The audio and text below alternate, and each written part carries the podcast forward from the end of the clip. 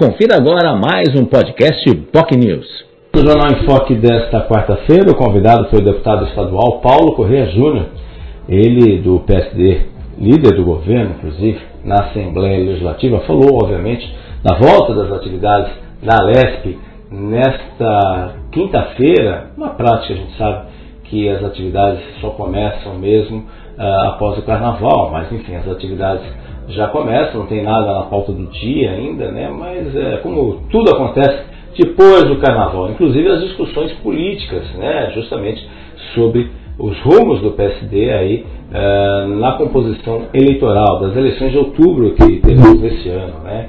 Uh, o deputado colocou que o, o PSD tem três caminhos: ou lança candidatura própria, ou apoia uma eventual candidatura da deputada federal Rosana Vale, que hoje é no PL, ou a possibilidade de também apoio ao prefeito de Santos, Rogério Santos, que tenta a reeleição. Ele considera que vê com bons olhos essas três vertentes, né? diz que é, o Rogério é seu amigo pessoal, a Rosana é competente, né? E a própria ideia de candidatura própria também é interessante. Né? Então, mas reconhece que só após o carnaval que serão intensificadas estas discussões. Lembrando que o PSD tem, é o partido que tem o maior número de prefeitos hoje no estado de São Paulo, são mais de 350 prefeitos. Isso mostra a força do PSD que acabou ocupando um espaço perdido pelo PSDB, que acabou aí uh, sendo muito reduzido aí diante dos últimos governos e as últimas situações que aconteceram nas últimas eleições também. Uh, outra questão também que ele colocou sobre essa possibilidade, que só vai ser bater o martelo, obviamente, depois do carnaval, mas uh, em São Vicente o PSD vai apoiar Caio Amado, o prefeito Caio Amado, que tenta a reeleição. Em Guarujá há uma indefinição, pois existem quatro pré-candidatos né? A atual vice-prefeita, o Dedé Adélia, o Toninho Salgado e o Rafael, Rafael Vitiello. Quatro nomes aí que estão no PSD e são possíveis candidatos, né? ainda obviamente uma discussão para chegar num consenso com um nome só. Né? Em Praia Grande ainda não está muito claro, mas tudo indica que haverá o apoio à prefeita Raquel Kine, mas ainda não está definido.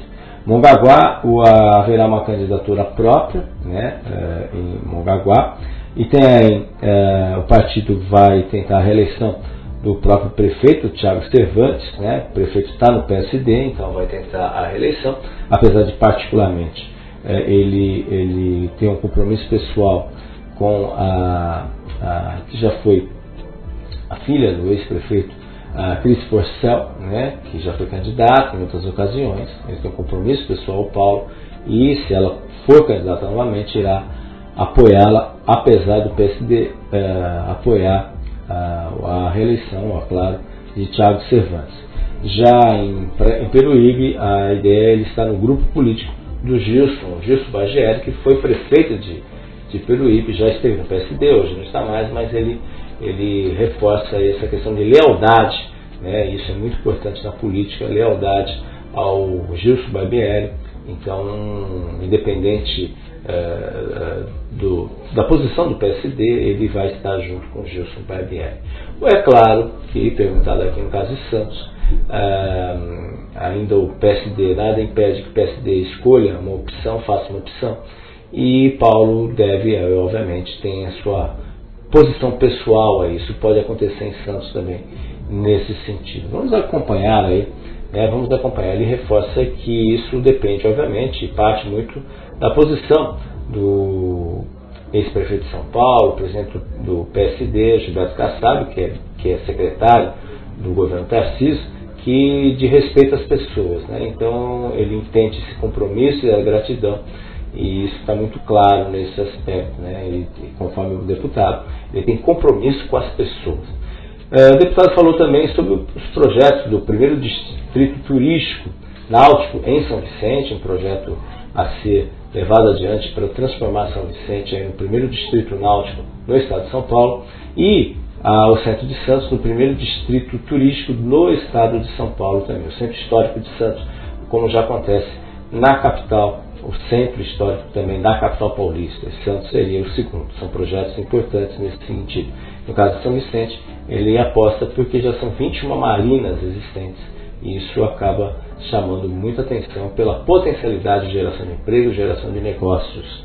Uh, ele também elogiou o prefeito Caio Amado, né, que tem feito um trabalho aí dentro do possível, obviamente, e, e disse que vai ser, vai ser o governo, obviamente, o PSD vai ter uh, apoio claro à reeleição de Caio Amado.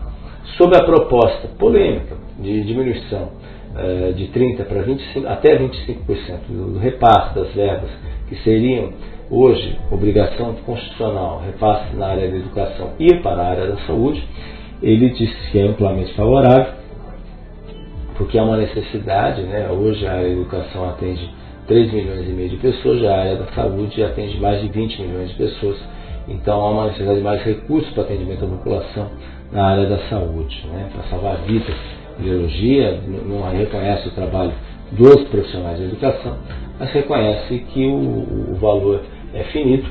E no caso de São Paulo, é o único estado da federação que tem em sua Constituição Estadual até 30% na educação, investimentos na educação, e muitas vezes muitos prefeitos não têm, ou pelo menos não têm condições aí, de atender essa demanda, porque eles sobram dinheiro nesse sentido.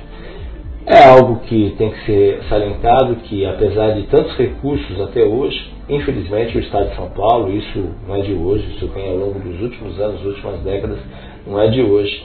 O Estado de São Paulo, ele acaba, de certa forma, não cumpriu o que, o que poderia ter sido feito com todos os recursos empregados. Infelizmente, a educação em São Paulo ainda não é uma das melhores do país, como deveria ser diante do volume de recursos haja visto que a gente tem aí, diante do cenário, eh, em outros estados, como o próprio Ceará, Pernambuco também, mas especificamente o Ceará, que tem grandes exemplos aí de como a educação transformando vidas. No caso do Ceará, isso é muito claro.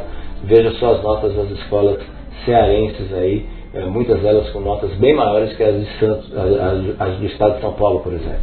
Uh, ele falou também sobre que esse processo vai passar ainda nesse semestre com tranquilidade, ele foi categórico em relação a isso, vai passar essa mudança aí, vai passar, apesar dos reclamos da oposição, mas vai passar tranquilamente aí na Assembleia Legislativa.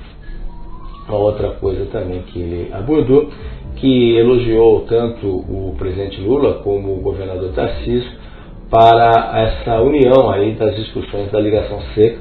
Nessa sexta-feira, ambos, eh, além do ministro dos Portos e Aeroportos, Silvio Almeida Filho, também do Republicanos, vai estar presente, justamente para poder aí, poder, nesse sentido, poder uh, ter essa possibilidade aí de apoio, aí, apoio, uh, um trabalho conjunto tanto do governo do Estado como do governo federal aí, nesse aspecto, para a construção do túnel entre Santos e Guarujá e, é claro, as obras complementares, né? porque é importante, além do túnel, é importante também ter novas opções de uma pista especialmente uma pista ligando do Planalto ao litoral. Hoje só existe a Anchieta e, em tese, uma pista da Anchieta, porque uh, os caminhões só podem circular por uma pista, pela pista direita da Anchieta, da Anchieta descida. Então é uma realidade aí também que ser considerada. E, obviamente, a Anchieta é construída nos anos 50, já não atende mais essa demanda, até porque a capacidade do porto é, foi cresceu de forma infinita nesse sentido. Né? É, sobre a, uma possibilidade dos bastidores do governador é, Tarcísio de Freitas sair do, do, do Republicanos e ir para o PL, ele, ele diz que, que realmente ele não, não ouviu falar ainda sobre, sobre isso, mas é claro, reconhece que há um mal-estar, até porque o Republicanos também faz parte do governo Lula. E, obviamente, uh, o ex-presidente Bolsonaro, padrinho de Tarcísio de Freitas, obviamente é uma pessoa uh, uma pessoa que, que sabe uh, até onde ir. E obviamente está sofrendo, vai sofrer pressão para mudar, obviamente, de partido ou ir para o mesmo partido do presidente, para que efetivamente não fique essa ligação do governador com o próprio Republicanos, que hoje está no governo Lula. Apesar de estar dizendo que é um partido que está fora do governo Lula, na questão oficial, na prática a gente sabe que não é bem assim.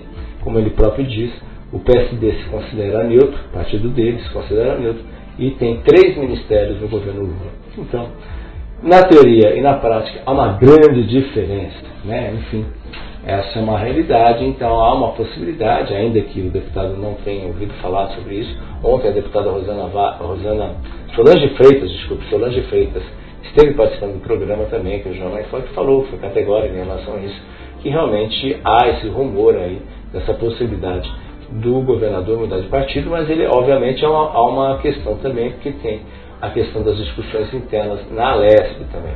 Então, vamos aguardar os acontecimentos, os fatos. Esse foi o Jornal em Foque de hoje.